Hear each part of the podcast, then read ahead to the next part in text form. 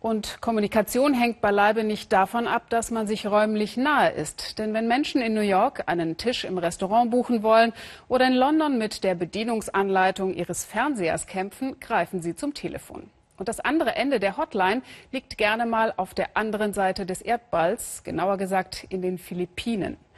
Die haben sich nämlich zur weltweit größten Telefonzentrale entwickelt. Uwe Schwering hat sich das persönlich angeschaut. Das Licht geht, die Hitze bleibt. Hi, good morning. My name is Jessel. In diesem Moloch namens Manila.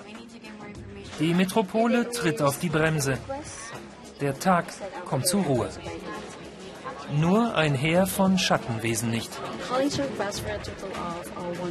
Im geschwätzigsten Nightlife der Welt. Kreaturen der Finsternis, Roboter fast, menschliche Sprechmaschinen.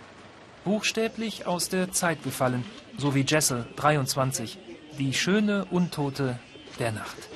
Yes, I feel like a, a zombie. Ich fühle mich wie ein Zombie, ich bin so müde. Trotzdem arbeite ich lieber nachts, das ist angenehmer, da stehe ich nicht im Stau. Philippinische Zombies, schon über eine Million. Jung, gut ausgebildet, flexibel, ehrgeizig. Hier im Callcenter hat sie schon als Studentin gejobbt. Jetzt sitzt Jessel auf ihrem ersten festen Arbeitsvertrag. Die Philippinen sind das drittgrößte englischsprachige Land der Welt. 50 Jahre lang waren die Amerikaner da. Die meisten Kinder wachsen zweisprachig auf. Das zahlt sich nun aus, wenn Jessel für amerikanische Krankenversicherungen die Nächte durchmacht. Uh, Manchmal vergesse ich, Kunden auf Stumm zu schalten. Und wenn ich dann singe, bekomme ich Komplimente wie, wow, du singst ja. Sowas gibt's. uh,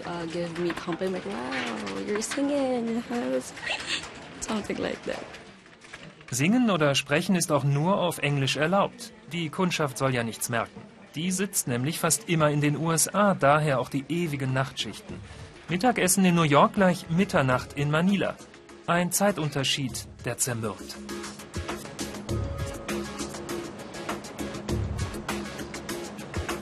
Die Philippinen, Land der großen Gegensätze. Wirtschaftswachstum 6%, doch jeder Fünfte lebt unterhalb der Armutsgrenze.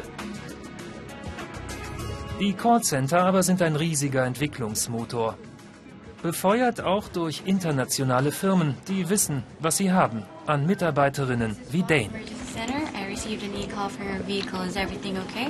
Sprachbegabt, freundlich, belastbar. Verunfallt irgendwo ein teures Auto deutscher Bauart, funkt der Bordcomputer SOS. Dane übernimmt, spricht mit dem Fahrer, trägt Verantwortung.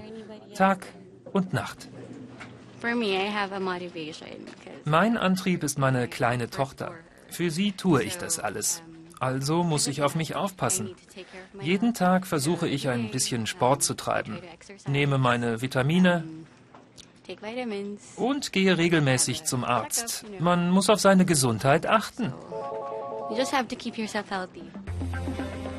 Weiter vorn logiert der Chef, ein Deutscher. Mit 20 Leuten hat er angefangen, bald sind es mehr als 400.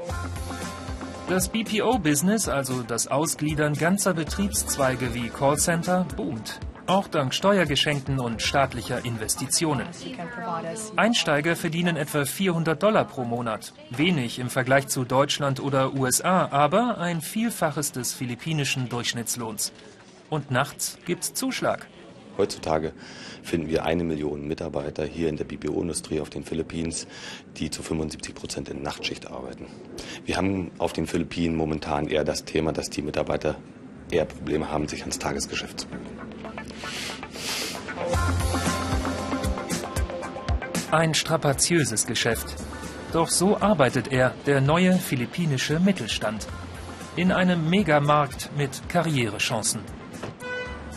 Und als Dane sich in den Feierabend staut, rollt bald anderswo der nächste Shuttle an, entlässt eine neue Brigade aus Rast und Ruhelosen. Daryl verbringt die Nächte beim größten philippinischen Callcenter-Anbieter. Mit Dienstantritt verschließt er auch seine sozialen Kontakte. Freundin, Familie gleich im Bett. Während er an der Strippe hängt, in dieser 2000 Köpfe Telefoniefabrik. Okay, now let's check here, ma'am. Eine Dame aus USA sieht schwarz, Neustart des TV-Digital-Receivers. Daryl führt müde durchs Menü. Wir schlafen mitten am Tag, aufstehen so gegen acht oder neun, je nach Schicht, dann was essen. Im Grunde alles wie sonst auch, nur eben umgekehrt. Ein fröhliches Guten Morgen am Abend. Callcenter operieren in ihrer eigenen Zeit. Die Erschöpfung sitzt mit am Tisch. Training für Neueinsteiger. Blutgruppe Kaffee, bis auch der nicht mehr pusht. Und nichts geht ohne die Hilfe der philippinischen Großfamilie. Sie dient als Auffangbecken für die sozialen Folgen der unsozialen Arbeitszeiten. Auch Danes Tochter schläft deshalb bei Verwandten.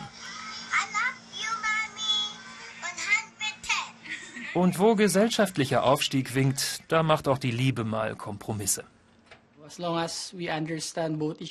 Solange wir Verständnis haben füreinander, kein Problem. Wir sehen uns ja am Wochenende, unternehmen was oder besuchen unsere Familien.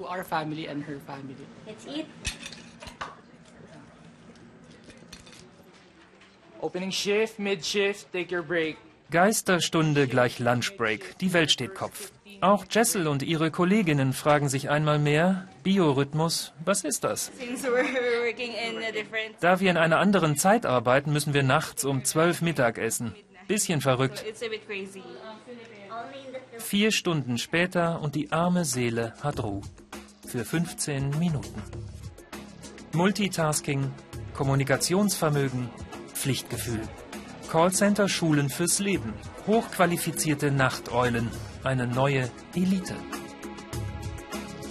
Blinzelnd begrüßt Daryl den neuen Morgen. Er verliert keine Zeit. Auf Nachtschicht folgt Tagschicht. An der Uni. Ein fester Job ist nicht genug.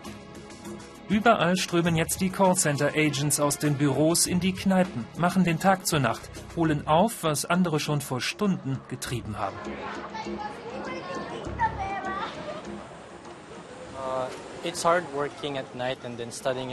Es ist hart, nachts zu arbeiten und dann morgens in die Uni. Das geht an die Substanz. Aber ich unterstütze meine Familie. Und wenn ich meinen Abschluss habe, habe ich auch gute Möglichkeiten in der Zukunft. Eine Armee ohne Gesicht. Schon ist ihr ein Denkmal gesetzt. Nicht zu sehen, nur zu hören. Der Philippinen moderne Helden.